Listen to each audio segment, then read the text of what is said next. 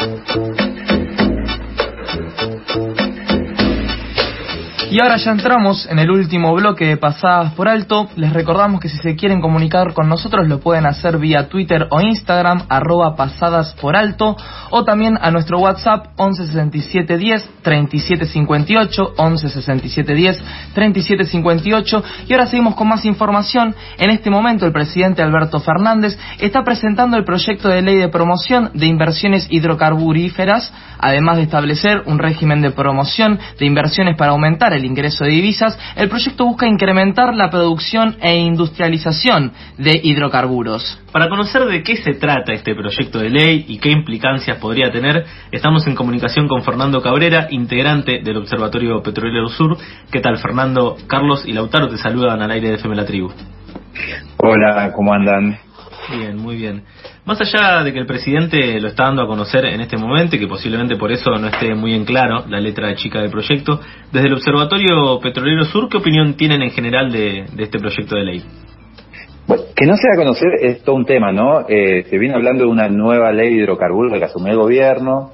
Finalmente esto pasó a ser una ley de promoción de los hidrocarburos. De eso. En enero del, del año pasado eh, el presidente anunciaba que en marzo iba a presentar una ley. Bueno, ahora es una ley de promoción, mucho más restringido y demás. Eh, se viene anunciando que se va a dar a conocer, de hecho se había convocado una reunión en Calafate hace cuatro meses y eh, hoy se va a presentar con, a distintos estamentos del sector hidrocarburífero, entre ellas las provincias, que son las que tienen la potestad sobre el recurso, que no lo conocen. Entonces, eso habla en principio de una, de una dificultad y también una dificultad, bueno, para opinar tienen para opinar de nuestro lado, ¿no? Sin embargo, se conocieron, algunos trascendidos, hubo un borrador del proyecto de ley ya publicado hace dos o tres meses por un medio especializado, y bueno, desde ahí se puede eh, decir algunas cosas. En principio, por fuera del proyecto de ley, una cosa que hay que decir es que Vaca Muerta no ha cumplido a ocho años de su de su arranque formal, digamos, eh, las expectativas o las promesas que, que, propuso ni está resuelta la soberanía energética, tenemos que seguir importando hidrocarburos y, como en este invierno de manera preocupante, eh, ni está resuelto el tema del acceso a las divisas, que es otro tema que se planteó siempre como, como una de las soluciones que iba a traer, eh, ni las provincias petroleras eh, viven momentos de zozobra económica, de bienestar, ni mucho menos. Digo, en Neuquén el 40% de la población es pobre, más del 10% de la población es indigente. Entonces, todas las promesas que hace 10 años nos vienen prometiendo que en algún momento, después de que esta nueva promoción se llegue adelante, se van a cumplir, vienen fallando sistemáticamente y nos parece que es un primer contexto para hablar de este proyecto. Sí, estas promesas de que, bueno, en Vaca Muerta eh, iba a ser el, la salvación para la economía del país, que sucedió también tanto en, los gobiernos de Cristina como también en el de Macri.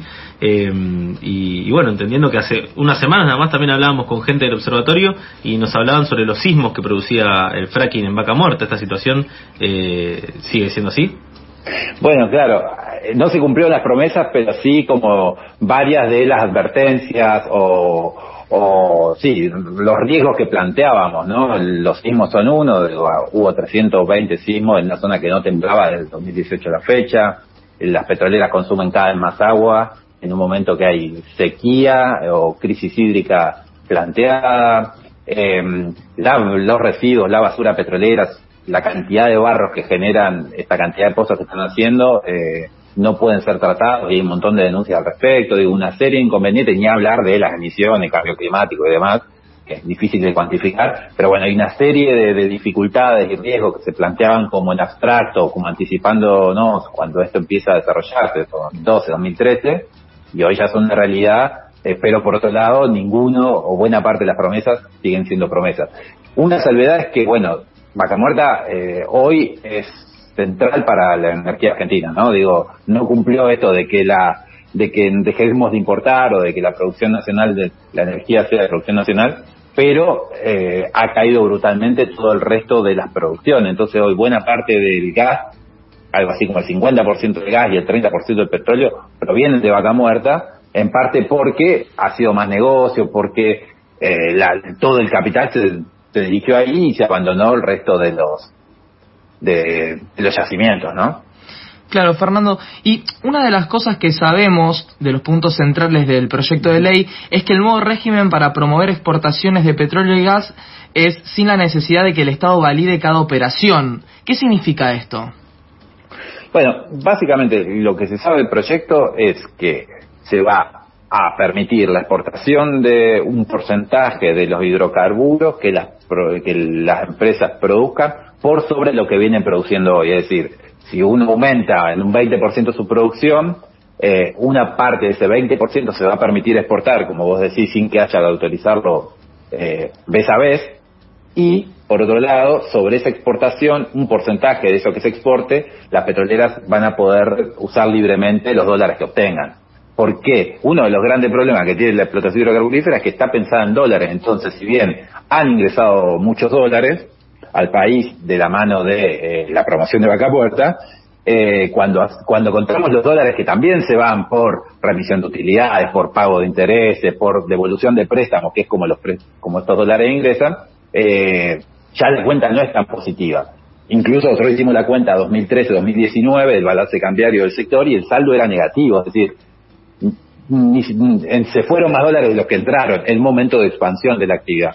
Entonces, hay una gran dificultad de las empresas, una gran demanda de nosotros podríamos invertir, pero necesitamos poder manejar nuestros dólares y sacarlos, que es algo que hoy no pueden hacer. Y bueno, de esta manera, dándole este porcentaje, esta libertad sobre el manejo de un porcentaje de la exportación que podrían hacer las empresas de los dólares, digamos, eh, me enredé un poco ahí con la frase, pero básicamente garantizándole que un porcentaje de los dólares de exportación que hagan los van a poder mover libremente, el gobierno espera que las empresas eh, respondan invirtiendo.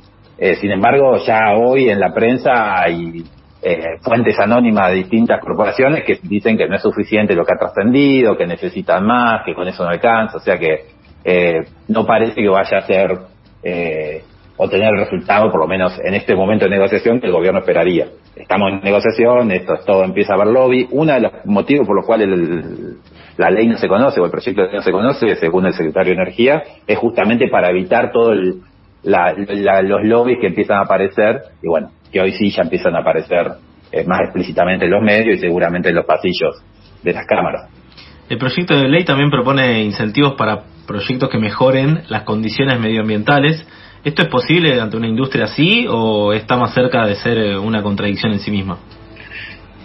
Bueno, eh, realmente parecía una cuestión como de forma, ¿no? Una ley de este sector hoy no puede no decir algo sobre sustentabilidad, desarrollo sustentable, cuidado del ambiente. En, en el borrador que se difundió hace, como decía, un par de meses, era un ítem que venía a cumplir básicamente, eh, se van a destinar un porcentaje de algunos pesos para que se hagan las cosas mejor. O sea, sinceramente es una lavada de cara verde a un sector que hoy es muy difícil eh, que no haga ese esfuerzo porque está siendo fuertemente cuestionado en Argentina y en todo el mundo por, por las afectaciones a los territorios, al ambiente, al agua, a las poblaciones y al cambio climático también.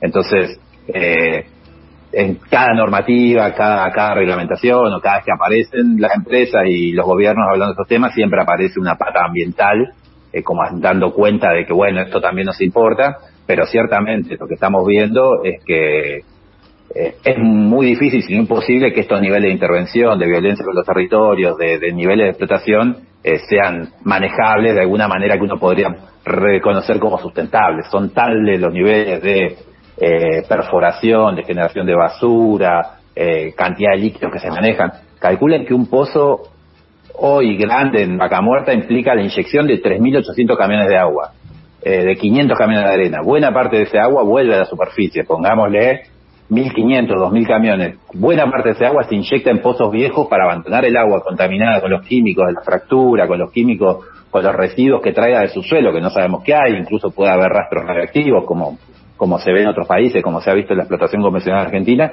y se inyecta descuidadamente en cualquier pozo a la espera de que no pase nada.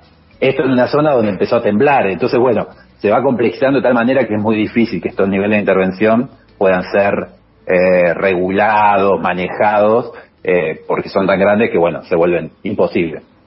Fernando, muchas gracias por eh, charlar un rato con nosotros para clarificar un poco esta situación en torno a la presentación de este proyecto.